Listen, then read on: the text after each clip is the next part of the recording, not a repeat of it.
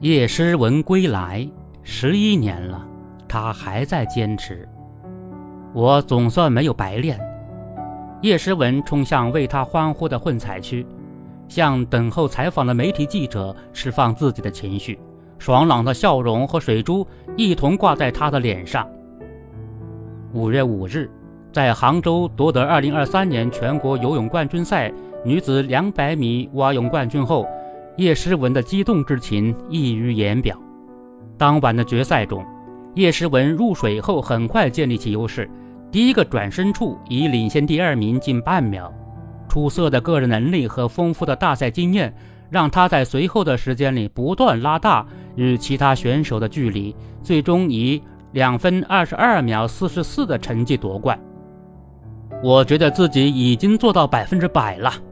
赛后。叶诗文长舒一口气，这个成绩刷新了他的个人最好成绩，暂列本赛季世界第二，远超今年福冈游泳世锦赛两分二十五秒九一的 A 标，同时也达到了二零二四年巴黎奥运会参赛 A 标。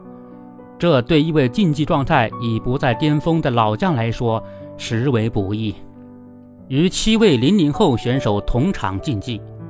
一九九六年出生的叶诗文是实打实的上个时代的人物，但他没有输给年龄，而是一种轻装上阵的姿态，实现了自我超越。游完四百混之后，再来游两百蛙，感觉轻松多了。叶诗文面对镜头打趣，大方承认本次比赛自己在混合泳上的不足，也欣然接受扎实训练后在蛙泳上取得的好成绩，给自己打气。笑容时刻挂在脸上的叶诗文，让大家看到了一个全新的、自信从容的小叶子。过了这么久，听到叶诗文的名字还是很激动。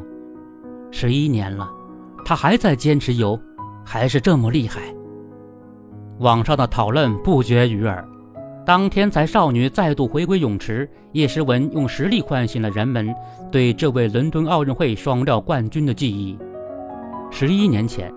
十六岁的叶诗文在伦敦奥运会上以破纪录的方式先后夺得女子四百米和两百米混合泳冠军，一战封神。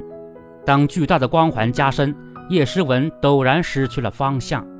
来到巅峰，她不断向后顾盼，守住金牌和绝不能输成为他的心魔。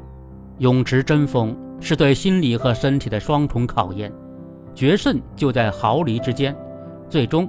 怕输的恐惧和压力击垮了叶诗文的心理防线，他再也追不上那个曾经的自己了。二零一四年，叶诗文暂离游泳队，到清华大学法学院就读本科，在一个完全陌生的领域重新开始学习。过程自然是很痛苦的，但叶诗文也逐渐发现，他用魔法打败了魔法，学习的忙碌。把他从此前对待胜负的焦虑中解救了出来，而游泳则成了他疏解学习压力的良方。不仅如此，从相对封闭的运动队走上社会的叶诗文，见的学的多了，开始独立思考和做出判断。跳出游泳看生活，转换之间豁然开朗。当自己摘下光环，成为一个普通人，目光唯有始终朝前看。于是。一个又一个新的目标向他招手。他意识到自己还是离不开游泳，还想再去泳池里再挑战一下自己。二零一八年，叶诗文选择复出。转年的韩国光州游泳世锦赛上，她获得女子两百米和四百米混合泳两枚银牌，不是冠军，但依然开心，因为她终于战胜了心魔。完成了一名顶尖选手向真正优秀运动员的蜕变。为争取参加在家门口举办的杭州亚运会，叶诗文再度复出。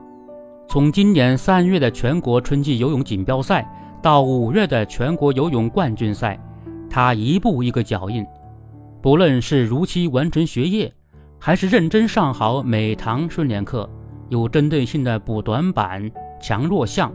他都非常清晰且明确地知道自己要什么，该怎么去做。努力不会辜负每一个追梦人。通过两站选拔赛，叶诗文已经基本锁定今年游泳世锦赛和亚运会的参赛资格，而比成绩更珍贵的是他在比赛中散发出的超脱气质。这样的精气神为中国泳坛注入一股生机。他为所有像他一样功成名就的冠军运动员做出榜样，坦然面对得失，做把握命运的强者，放下包袱往前看。定好目标，勇敢拼，就能拨开迷雾，不停翻越新的高峰，看到别样风景。他给那些如雨后春笋般拔节生长的年轻运动员带来压力和动力。当年龄不再是问题，展现最好的自己，既需要日积月累的苦练和打磨，也需要以超越自我的心态不懈奋斗。他更向所有人昭示。在热爱面前，一切皆有可能。不管面临怎样的困难，坚定地踏好每一步，就一定能走向一个更广阔的世界，实现金色的梦想。冠军归来，期待继续赢得世界冠军。叶诗文，加油！